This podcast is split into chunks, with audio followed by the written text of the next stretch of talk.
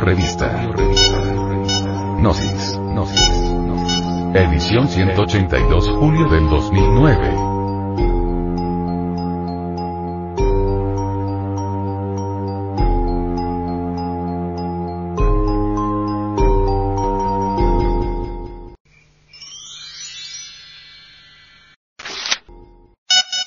Frente de Salvación Mundial del Planeta.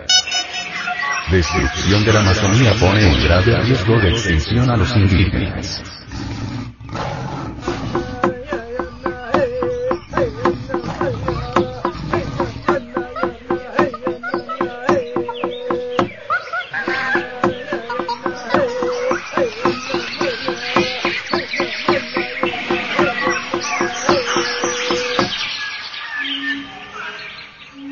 La conservación y el respeto a la Amazonía, territorio único por su riqueza en biodiversidad e indispensable para todo el planeta y la humanidad, es fundamental para la vida y existencia de los pueblos indígenas como es el caso de los que se encuentran en aislamiento voluntario, quienes están desprotegidos en sus derechos y en vías de extinción, propensos a enfermedades, asesinatos y contaminación. Porque queremos destruir nuestro mundo, ellos sufren la persecución, el acorralamiento y la contaminación como consecuencia de las explotaciones o exploraciones de empresas petroleras, madereras o mineras. Viven huyendo, corriendo de un lugar a otro para no ser contactados o bien, para no ser asesinados por madereros ilegales o especuladores agrícolas expansionistas, ante la falta de control, resguardo y la complicidad de los propios estados.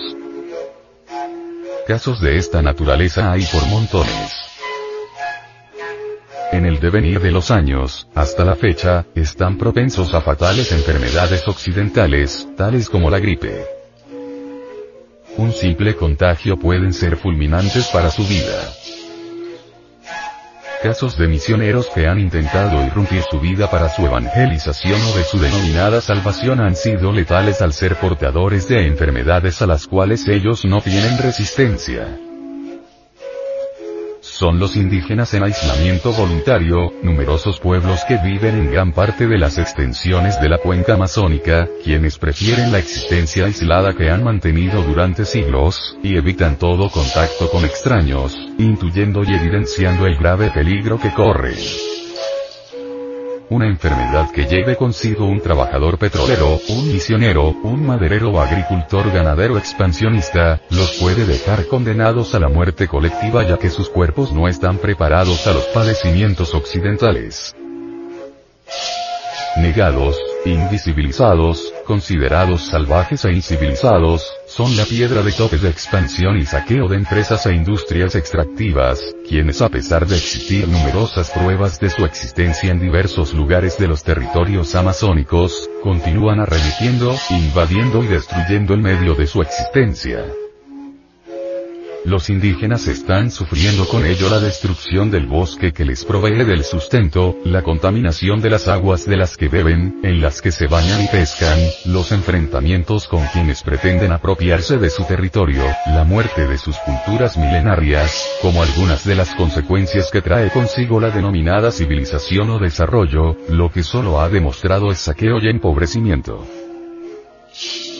Con la destrucción de la Amazonía, no solo se extingue el pulmón y soporte del planeta Tierra, se extinguen progresivamente los pueblos en aislamiento voluntario, quienes a pesar de tener todo el derecho de vivir así, como parte de su derecho esencial a la libre determinación, siguen siendo víctimas de verdaderas masacres. El presidente del Perú durante el año 2007, se refería a estos pueblos de manera burlesca, altanera y despectiva como los no conectados, haciendo mención que eran invenciones de conservacionistas, cuyos actos atentaban al progreso y desarrollo del Perú.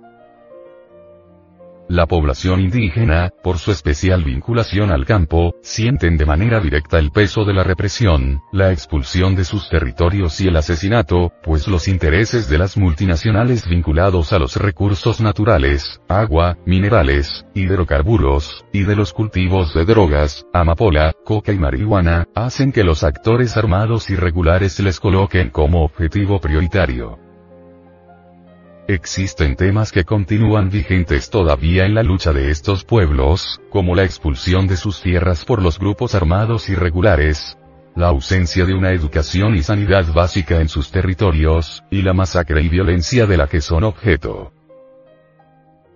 Aunque parezca increíble, es muy cierto y de toda verdad, que esta tan cacareada civilización moderna es espantosamente fea, no reúne las características trascendentales del sentido estético, está desprovista de belleza interior.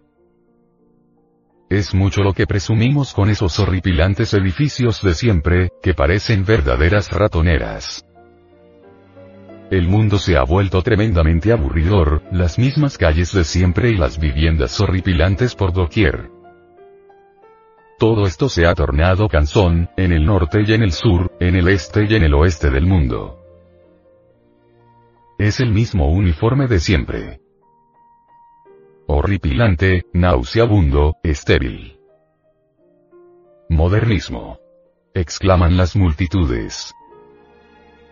Parecemos verdaderos pavos vanidosos con el traje que cargamos y con los zapatos muy brillantes, aunque por aquí, por allá y acullá circulen millones de infelices hambrientos desnutridos, miserables. La sencillez y belleza natural, espontánea, ingenua, desprovista de artificios y pinturas vanidosas, ha desaparecido en el sexo femenino. Ahora somos modernos, así es la vida. Las gentes se han vuelto espantosamente crueles. La caridad se ha resfriado, ya nadie se apiada de nadie. Las vitrinas o aparadores de los lujosos almacenes resplandecen con lujosas mercaderías que definitivamente están fuera del alcance de los infelices. Lo único que pueden hacer los parias de la vida es contemplar sedas y joyas, perfumes de lujosos frascos y paraguas para los aguaceros ver sin poder tocar, suplicio semejante al del tántalo. Las gentes de estos tiempos modernos se han tornado demasiado groseras. El perfume de la amistad y la fragancia de la sinceridad han desaparecido radicalmente.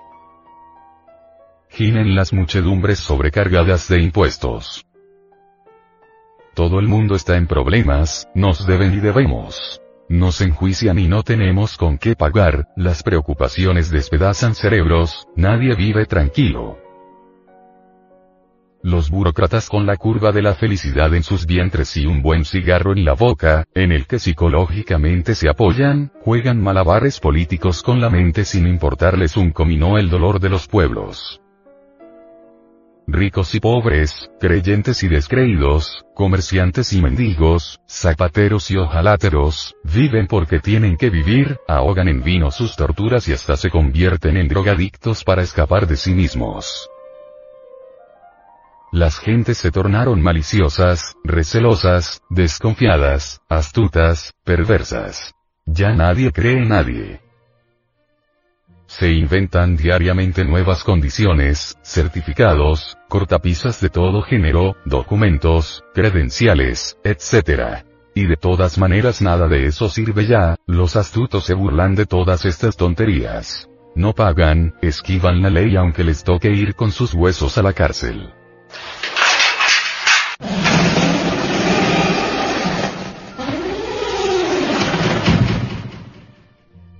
La unidad de los hogares se ha perdido lamentablemente.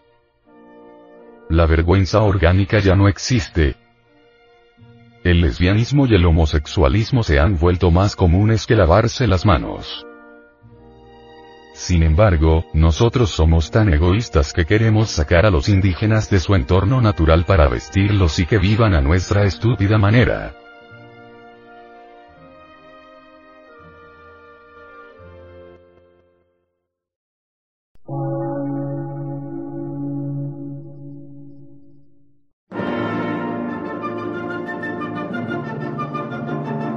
Emisora, gnóstica, transmundial. Por una nueva civilización y una nueva cultura, sobre la faz de la Tierra.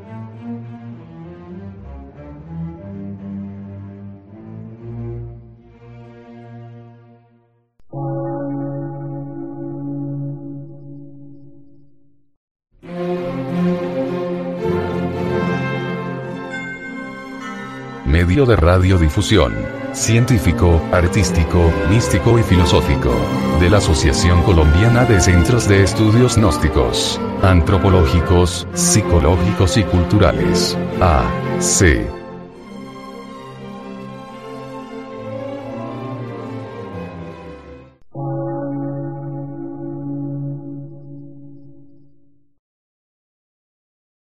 Lectura en movimiento. Difusión sin fronteras.